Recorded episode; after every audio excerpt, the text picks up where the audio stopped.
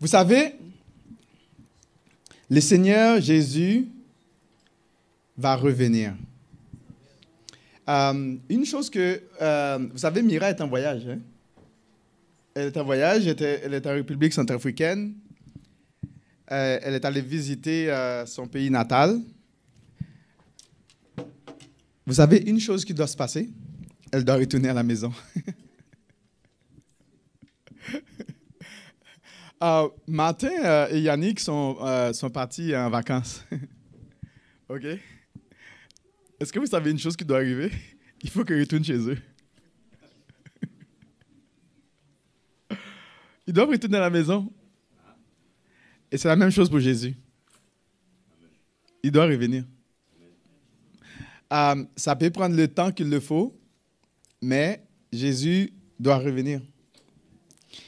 Euh, il est allé faire un travail, un travail spécial. Et ce travail spécial, c'est pour nous préparer euh, une maison. Il est, en train, il est allé nous préparer une place auprès de son Père. Et lorsqu'il, lorsque cette place, euh, lorsqu'il aura terminé de, de préparer la place, il va revenir nous chercher pour que nous soyons avec lui pour toujours et pour l'éternité. Euh, nous vivons dans une période transitoire, d'accord, de l'histoire de l'humanité. Ça ne restera pas toujours comme ça. Ça va prendre fin. Euh, ça va prendre fin, mais plus qu'on s'approche hein, de la date, plus qu'il va avoir des choses, euh, des signes euh, qui vont intensifier, qui vont nous montrer que Jésus est proche. Et c'est pour cela que dimanche, on avait commencé à voir le syndrome de la fin des temps. Euh, il y a plusieurs choses qui vont arriver. Une des choses qu'on va, en plus des choses qu'on va voir ce matin, qui va se passer, c'est que la société ou cette génération va être une génération qui va être totalement et complètement possédée. On va avoir une société qui va être totalement possédée. Ça, c'est un autre euh, signe qu'on doit avoir. Et si vous voulez, je vais vous demander d'ouvrir votre Bible dans Matthieu 12, verset 45. Et j'aimerais ça demander à quelqu'un, n'importe quelle personne peut se lever et lire.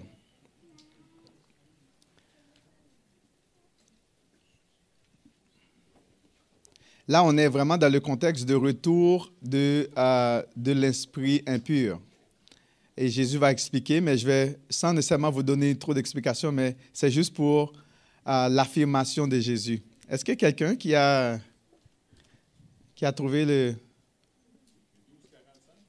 12,45, oui. Oui, ok, d'accord. Alors il s'en va prendre sept autres esprits encore plus malfaisants que lui.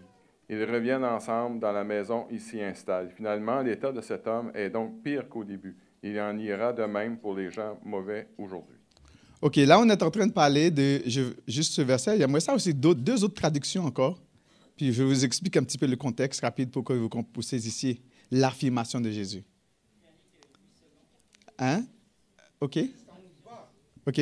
Ah, Et il prend avec lui sept autres esprits oui, plus méchants que lui. Oui, Ils entrent dans la maison, oui. y établissent et la dernière condition de cet homme est pire que la première. mhm, Il en sera de même pour cette génération méchante. Oui. La- L'affirmation c'est que de Jésus, c'est qu'il en sera de même pour cette génération. On parle de l'individu à la collectivité. Donc, le contexte, c'est que Jésus explique quand on chasse un esprit mauvais, un esprit impur, qu'est-ce que l'esprit impur va faire? Il va partir, d'accord? Et il va chercher du repos. Et quand il ne trouve pas du repos, il, va, il a dit, moi, je retourne chez moi. on m'a chassé, moi, je retourne chez moi. Et qu'est-ce qu'il fait? Il retourne. Et malheureusement, il trouve que la maison est vide. Ah! la maison est vide. Il dit, OK. Là, il ne rentre pas tout de suite. Il dit, moi, il va chercher sept esprits encore beaucoup plus méchants que lui. Il va prendre possession de la maison. D'accord? Et lorsqu'il prend la possession de la maison, Jésus dit que la, condition de cette personne va devenir pire euh, que la première. Et là, maintenant, Jésus va faire une affirmation globale et générale. Et cette affirmation globale, c'est que non seulement ça va être dans le cadre d'une personne, mais il parle de la génération, de toute la génération qui va arriver. Vous savez que même Jésus, plus tard, il va dire que euh, l'iniquité, c'est-à-dire le péché, sera tellement accru, comme le péché va prendre tellement de l'ampleur, le mal va prendre tellement de l'ampleur, que même la foi du plus grand nombre va se refroidir. Et ça dit que, et si Dieu n'avait pas mis, abrégé le temps, c'est-à-dire il va couper le temps, il dit, bon, ça là, non, arrête, c'est assez, c'est assez. S'il, n'allait pas faire ça, c'est-à-dire qu'il n'y a personne qui serait sauvé de la génération euh, lorsque ça va arriver. Personne ne serait sauvé. C'est juste pour dire qu'il y aura, ce sont des syndromes. On aura peut-être le temps d'aller plus en détail, mais aujourd'hui, on va, on va voir la deuxième partie de ce syndrome de la fin des temps. Jésus revient. Et on va voir des choses bizarres qui vont se passer. Et c'est important pour nous d'être euh, au courant de ce qui se passe. Je lis pour vous dans 2 Timothée 3, versets 1 à 5. Il dit, sache que dans les derniers jours, il y aura des temps difficiles, car les hommes seront égoïstes, amis de l'argent, fanfarons, hautains, blasphémateurs, rebelles à leurs parents, ingrats, irréligieux, insensibles, déloyaux, calomniateurs, intempérants, cruels, ennemis de gens de bien, traîtres, emportés, enflés d'orgueil, aimant le plaisir euh, plus que Dieu, ayant la- l'apparence de la piété, mais reniant ce qui fait la force. Éloigne-toi de ces hommes-là. Et on a vu que euh, euh, ce que l'apôtre Paul est en train de dire à Timothée, il donne à Timothée vraiment euh, l'instruction pour que Timothée comprenne euh, qu'est-ce qui va se passer à la fin des temps. Euh, et on a commencé à voir le syndrome, le syndrome, ce qui, qui caractérise les gens de la fin des temps, qui est l'amour du plaisir plus que Dieu. Les gens vont aimer le plaisir. Les gens vont aimer le plaisir plus que Dieu. Une des choses qui est quand même impressionnante avec le péché, souvent euh, on va voir le péché comme quelque chose qui est comme mal. D'accord? C'est ce que nous comprenons du péché. N'est-ce pas? Euh, La réalité, là, c'est que le péché procure du plaisir. D'accord? Le péché, là, quand quelqu'un se met en colère, là, il y a une satisfaction intérieure que la personne a. Il y a, c'est succulent. D'accord? Quand une personne est frustrée, là, elle a une satisfaction que, qu'on ne peut pas décrire. C'est bon. C'est bon à long terme. D'accord? Quand une personne veut faire quelque chose de mal, même si c'est mal, il faut avouer que c'est bon. Quand on dit bon, pas dans le sens euh, de ce que Dieu dit du bon, mais c'est qu'il y a un, une... euh, comment je peux dire ça là? On en tire d'un plaisir intense dans le mal, dans le péché. Et c'est pour cela que la société vit dans le péché, parce que c'est bon. Parce que si ce n'était pas bon, pensez-vous que les gens auraient commis de péché? Non. Si le repas n'était pas goûteux, si ce n'était pas juteux, hein, si ça ne procurait pas une satisfaction, pensez-vous que les gens auraient fait du mal? Non, non, pas du tout. Et Satan le sait. Et la meilleure façon de déconnecter les gens de Dieu, c'est de leur procurer une sensation forte, un plaisir, un bonheur, un faux bonheur à court terme. C'est très court terme. Hein? C'est pour cela qu'on on veut encore et encore. Quand quelqu'un, par exemple, prend de la drogue, la personne veut aller encore plus haut parce que c'est temporaire. La personne veut avoir encore une plus forte sensation. Alors quand c'est fini, ah, on veut, on veut encore et encore. Et c'est ce qui va, c'est ce qui va caractériser la génération d'aujourd'hui. Et l'apôtre Paul dit à Timothée que dans les derniers jours, euh, les hommes vont aimer le plaisir plus que Dieu. Ça va être la nouvelle religion de, la, de cette société-là. La nouvelle religion, les nouveaux adorateurs, la nouvelle religion sera caractérisé par le plaisir, l'amour du plaisir plus que Dieu. Même si on sait que ça va nous détruire, on sait que c'est pas bon, on sait que c'est mal, mais souvent le plaisir que ça procure, on n'est pas prêt à laisser le plaisir parce que c'est bon. Ça goûte bon. Le buffet est attrayant. Le buffet du péché est trop attrayant, c'est trop bon. Les yeux sont, ah, c'est pétillant, hein, c'est délicieux. Les émotions sont à l'apogée. Les sentiments, ah, c'est le bonheur sur terre. On est, on est comme envoûté. Il y a l'envoûtement du péché. On ne voit rien, on n'entend rien. On est comme aveuglé. On est envoûté par le, le plaisir que ça procure. C'est ça. Euh, vous savez que quand quelqu'un va, à la pêche, comme on a donné, on a donné l'exemple dimanche passé, c'est que s'il n'y avait pas quelque chose en arrière de l'hameçon, le poisson n'aurait pas pris euh, euh, l'appât. Vous comprenez?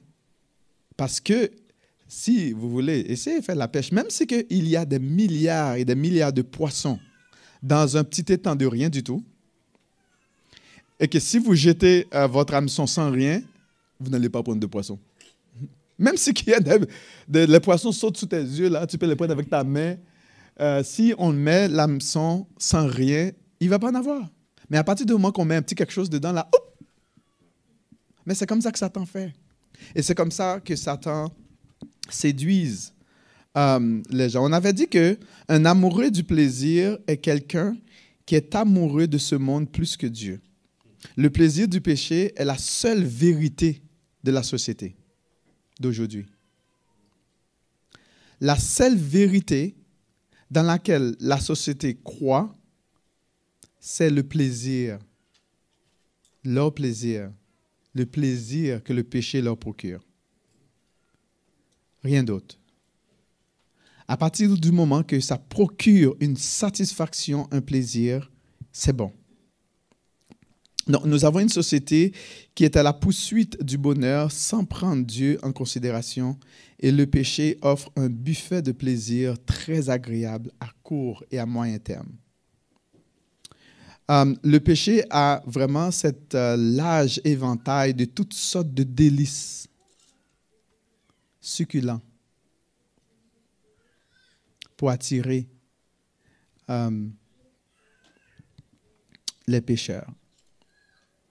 Euh, donc, l'apôtre Paul, pourquoi est-ce que l'apôtre Paul euh, enseigne cela à l'Église, à Timothée, premièrement, pour qu'il enseigne aux enfants de Dieu, mais c'est pour nous mettre en garde. C'est pour nous mettre en garde pour que nous soyons capables d'examiner nos sentiments, nos émotions, nos sens. Savez-vous que nos sentiments peuvent nous tromper? Et nous pouvons être séduits par notre propre raisonnement, par nos propres sentiments, on peut, nous pouvons être séduits et la parole nous met en garde. Nous allons voir l'exemple d'un homme, un homme euh, qui, euh, qui a vécu pour lui-même, pour son plaisir. D'accord? Et je vais vous demander d'ouvrir votre Bible dans Luc 12, euh, versets 13 à 21. Je vais prier avant. Seigneur Dieu, nous te disons merci pour ta parole qui est la vérité. Tu nous aimes, tu as un plan merveilleux pour nous. Euh, tu as dit que à ton peuple Israël, qui, une promesse qui s'applique à nous aujourd'hui aussi, que tu connais le projet que tu as formé pour nous. Projet de bonheur et non de malheur, afin de nous donner un avenir et de euh, l'espérance. Nous savons que c'est toi qui es le vrai bonheur. C'est toi qui as un plan merveilleux pour nous. Et nous savons que l'ennemi veut nous détruire. Il veut nous détruire. Seigneur, nous prions dans le nom de Jésus que le Saint-Esprit vienne euh, scanner nos cœurs. Que le Saint-Esprit vienne poser un diagnostic pour savoir ce qui n'est pas de toi et de l'enlever, de déraciner et de permettre à ce que le Saint-Esprit puisse, prendre la place qui lui revient pour nous aider à rester à tes pieds afin de jouir du vrai bonheur que tu as pour nous, afin d'expérimenter le vrai projet que tu as formé pour nous, pour ouvrir nos yeux et comprendre ce poids de gloire que tu prépares pour nous, et aussi cette habitation que ton Fils bien-aimé construit pour nous. Et lorsqu'il, lorsque le tout sera prêt, il viendra nous chercher avec lui. Seigneur, visite nos cœurs. On a besoin de toi, on a besoin de ta présence. On sait que sans toi, nous ne pouvons absolument rien faire. Nous reconnaissons nos faiblesses, nous reconnaissons nos limites, nous, reconnaissons nos incapacités de te plaire et nous avons besoin que tu nous parles dans le nom puissant de Jésus. Amen. L'exemple de l'homme riche, euh, c'est Jésus qui parle. Euh, et c'est, il va nous donner le contexte. Le verset 13 nous donne un peu le contexte euh, de ça. Bon, Jésus est en train d'enseigner. Puis il y a un homme, un homme, quelqu'un, dit à Jésus, du milieu de la foule, Maître, dis à mon frère de partager avec moi notre héritage. Probablement que euh, leur parent est mort, puis il y en a un qui décide de prendre toute l'affaire pour lui. il ne veut pas partager avec son frère, mais souvent c'est ça qui arrive. Hein? Euh, quand les parents décèdent, puis il y en a toujours un qui est plus intelligent, euh, qui, hein, qui veut tout prendre l'affaire. Puis là, euh, Jésus lui répondit, Ô homme, qui m'a établi pour être votre juge? Je ne suis pas ton avocat, je ne suis pas ton notaire. OK? En d'autres mots. Jésus lui dit, regarde-moi, je n'ai pas été à l'université pour, pour étudier, pour passer des années, pour, pour que... Je n'ai pas de brevet de notaire ou quoi que ce soit de, de diplôme. Hein? Le gouvernement ne m'a pas embauché. Et je n'ai pas de cabinet non plus. OK? À d'autres, si vous voulez que je mette ça un peu dans notre contexte d'aujourd'hui. Euh, il a dit, qui m'a établi pour être votre juge ou euh, pour faire euh, vos partages Puis il leur dit, gardez-vous avec soin de toute avarice, car la vie d'un homme ne dépend pas de ses biens, fut-il dans l'abondance. Il leur dit cette parabole. Les terres d'un homme riche avaient beaucoup rapporté. Euh, et il raisonnait en lui-même, disant, que ferai-je, car je n'ai pas de place pour serrer ma récolte. Voici, dit-il, ce que je ferai. J'abattrai mes greniers, j'en bâtirai de plus grands, j'y amasserai toute ma récolte et tous mes biens. Et je dirai à mon âme, mon âme, tu as beaucoup de biens en réserve pour plusieurs années. La retraite. Repose-toi, mange, bois et réjouis-toi. Mais Dieu lui dit, insensé, cette nuit même ton âme te sera redemandée, et ce que tu as préparé, pour qui cela sera-t-il? Il en est ainsi de celui qui amasse des trésors pour lui-même, qui n'est pas riche pour Dieu. Donc, selon Jésus, les personnes qui aiment le plaisir, qui, qui ramassent et qui ne sont pas riches pour Dieu, euh, il les appelle des insensés. Ce sont des, comme, selon ça, selon Jésus, hein, euh, ils appellent ça insensé. Puis je suis allé, dans le, aller chercher un petit peu dans le, dictionnaire, ça donne imbécile, fou. C'est ça que ça, c'est comme ça, c'est imbécile. Parce qu'on n'a pas de contrôle sur notre vie. On, se casse la tête, on se tue, on se tue. Puis quand on meurt, puis il y a un autre qui va profiter de tout, ton travail, dans l'Ecclésias, hein. un autre au- pro- profite de tout ton travail. Puis là, tu ne sais même pas s'il va, va bien faire avec tout ce que tu as, tu as accumulé, tu as amassé. Là, Jésus dit vraiment, c'est insensé. Euh, cet homme a fait des plans dans sa vie comme la majorité des gens de notre société. Il y avait une femme, euh, quand j'ai travaillé à Ottawa, ça faisait euh, plus d'une trentaine d'années qu'elle travaillait pour euh, la compagnie, c'était une compagnie de finances. Puis elle a travaillé pour la compagnie, et puis à un moment donné, on entend elle va prendre sa retraite. Elle va profiter.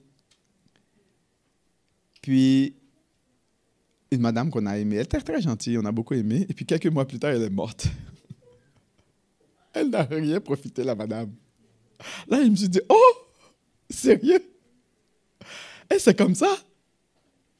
Elle n'a rien profité. Elle n'a rien profité. Et cet homme, qu'est-ce qui est arrivé? Elle a travaillé, il, a, il a travaillé, il a euh, euh, ramassé beaucoup de choses. Verset 17 nous dit, il raisonnait en lui-même en disant, que ferai-je? Car je n'ai pas de place pour serrer ma récolte. Il en avait beaucoup. Il était dans l'abondance, il était dans le bien. Euh, et là, la meilleure chose qu'il a jugé bon de faire, il dit, verset 10, il dit, voici, dit-il, ce que je ferai. Là, il parle à son âme, en lui-même, il raisonne. J'abattrai mes greniers. J'en bâtirai de plus grands. Donc, il, il temps. Étend. Ah, il étend ses ailes. Il temps. Là, il dit, j'y amasserai toute ma récolte et tous mes biens. Donc, il, il fait vraiment une con- euh, réconsolidation de tout ce qu'il a. Et là, il dit, il regarde tout ça, là, il dit, mon âme, ah, vis, réjouis-toi, prends du repos, mange, bois, déguste, et du plaisir, voyager.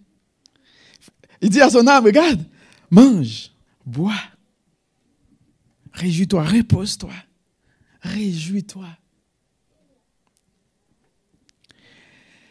On voit que euh, cet homme n'a pas fait, il n'a fait aucun cas de Dieu. Euh, ce qu'on est en train de dire, ce n'est pas que c'est mal d'avoir des biens. La richesse n'est pas mal en soi. C'est Dieu qui donne la santé, c'est Dieu qui donne la capacité d'accumuler. C'est Dieu aussi qui permet que la terre produise ses fruits. C'est Dieu qui envoie le soleil, c'est Dieu qui envoie la pluie, c'est Dieu qui donne, euh, qui a mis dans les grains la capacité, le potentiel de germer, de pousser et de produire des choses extraordinaires, des fruits, des épis, des choses comme ça. Ah bon, moi j'ai fait un petit jardin chez nous, il y a des maïs qui poussent. Oh, j'observe, puis euh, voilà. Euh, il y a des choses extraordinaires. J'ai rien fait. La seule chose que j'ai fait, c'est que je l'ai mis dans la terre. De toute façon, la pluie, il y avait beaucoup de pluie. Pas, je n'avais pas à arroser. Il y a du soleil. Je n'ai pas besoin de mettre du chauffage. Pour, ça se fait tout seul. C'est Dieu qui donne la grâce. C'est Dieu qui permet que ce soit possible. Ce n'est pas mal en soi de, d'avoir des biens. Euh, le problème de cet homme-là, c'est qu'il n'a pas réalisé qu'il y avait un Dieu dans le ciel qui le regardait. On avait vu il y a quelques dimanches que les yeux de Dieu est sur tout être humain. Son, ses yeux sont sur tout être humain et il y regarde, il observe chaque être humain. Mais ce gars-là, il était dans son petit coin tout seul. Il ne, réalisait pas que Dieu était en train de le regarder. Il n'y avait pas de caméra, d'accord? Mais il ne réalisait pas que les yeux de l'Éternel, de Dieu, étaient sur lui. Dieu voyait son cœur. Dieu voyait ses pensées. Dieu connaissait du plus profond de son être. Il ne réalisait pas. Il pensait qu'il était tout seul. Il ne se rendait pas compte qu'il y avait même un Dieu qu'il avait créé, qu'il avait tissé, qu'il avait façonné. Euh, il l'excluait complètement dans son plan. Il y a des personnes qui excluent Dieu dans leur plan de vie. Dieu ne fait pas partie de leur plan. Ils ont des projets et Dieu ne fait pas partie du tout de leurs projets. Ils n'ont pas de temps pour Dieu, pas d'intérêt pour Dieu. Et c'est leur vie qui leur importe. Euh, ils n'étaient pas conscients de ce que Dieu, euh, euh, ce que c'est Dieu qui a permis à ce qu'ils réussissent. Ils n'étaient pas conscients que c'est Dieu qui lui a donné de la santé. Ils n'étaient pas conscients que c'est Dieu qui lui a donné l'oxygène pour respirer. Euh, et les dieux qu'il a bénis avec beaucoup d'abondance, beaucoup de richesse, il n'avait pas appris cela. Et c'était quoi sa préoccupation? Eh bien, tout ce qui préoccupait euh, euh, cet homme, c'était son plaisir personnel, sa satisfaction personnelle, lui-même. Euh, et Dieu l'a appelé imbécile, insensé, fou, déraisonné. Dieu a dit insensé. On comprend qu'avoir une entreprise qui prospère, c'est pas mal, comme on a dit. Puis, ce qu'est-ce qui était mal, c'est le fait que il a fait du plaisir son idole. Il a fait du plaisir de ses acquis son Dieu. Il a fondé toute son existence et toute sa vie sur ce qu'il avait accumulé. Il, il, toute son existence n'était que lui, lui, lui, lui. Euh, le problème, c'est ce qui a fait de cet homme un imbécile ou un insensé, c'est qu'il a complètement ignoré Dieu. Il a vécu toute sa vie sans préparer son éternité. Ça le problème. Il n'a pas pensé à son éternité. Il n'a pas pensé qu'à partir du moment où il meurt, il va affronter l'hostilité de l'éternité. Il a préparé toute sa vie à accumuler plein de choses, tout comme l'homme riche et Lazare, qui jouissait, il jouissait de sa vie. Il jouissait de sa vie, mais ce gars-là ne pensait pas qu'il allait mourir. Il pensait qu'il allait, qu'il allait avoir la vie éternelle, euh, je veux dire, sans, sans fin. Il jouissait de sa vie, il jouissait de sa vie, il jouissait de sa vie. Et quand il mourut, ben, c'est là qu'il va affronter la réalité. Et cinq fois dans le texte, ce passage, euh, le passage de cet homme dit ceci. Il dit mes récoltes, mes greniers, mes, euh, euh, mes récoltes, d'accord, mon bien, mon âme. C'est comme, ouh, c'est comme tout sur lui, sur lui, sur lui, sur lui. Et il n'a pas pensé. Est-ce qu'il y a une leçon que toi et moi nous pouvons apprendre aujourd'hui? Est-ce qu'il y a une leçon que nous pouvons apprendre aujourd'hui dans cette histoire? Oui, il y a une leçon que nous pouvons apprendre. Il y a une leçon que nous, ne devons jamais, jamais planifier notre vie sans Dieu. Et nous devons faire tout ce qui est nécessaire. C'est vrai qu'on vit dans un monde, on a des responsabilités. On doit payer la facture. Dieu nous a donné une bouche pardon, pour manger. On a un ventre à remplir. On, a on doit porter des vêtements, vous comprenez? Mais c'est ça la réalité de la vie. Mais nous ne pouvons, nous ne devons jamais laisser juste ces choses-là être au centre de notre existence. Dieu doit être au centre de notre existence. Et c'est le, le danger de cet homme, c'est ce qu'il a fait. Et qu'arrive-t-il quand une personne commence à oublier la bonté de Dieu dans sa vie? Quand quelqu'un commence à oublier que c'est Dieu qui lui a donné la vie, c'est Dieu qui lui a donné la santé, c'est Dieu qui lui a donné la capacité de bouger, d'entreprendre des projets, de, de faire des plans. Qu'arrive-t-il? Mais quand une personne commence à oublier la bonté de Dieu, il commence à aimer le plaisir plus que Dieu. C'est ça qui arrive. Il aime plus sa vie plus que Dieu. Il aime ses pensées à lui, ses choses de lui, rien de plus. Et c'est ce qui arrive. Euh, et c'est exactement le chemin vers lequel la génération actuelle se dirige. Le plaisir. Le plaisir. La consommation du plaisir. Quand c'est fun, je suis là. quand c'est pas fun, je suis pas là. C'est aussi simple que ça.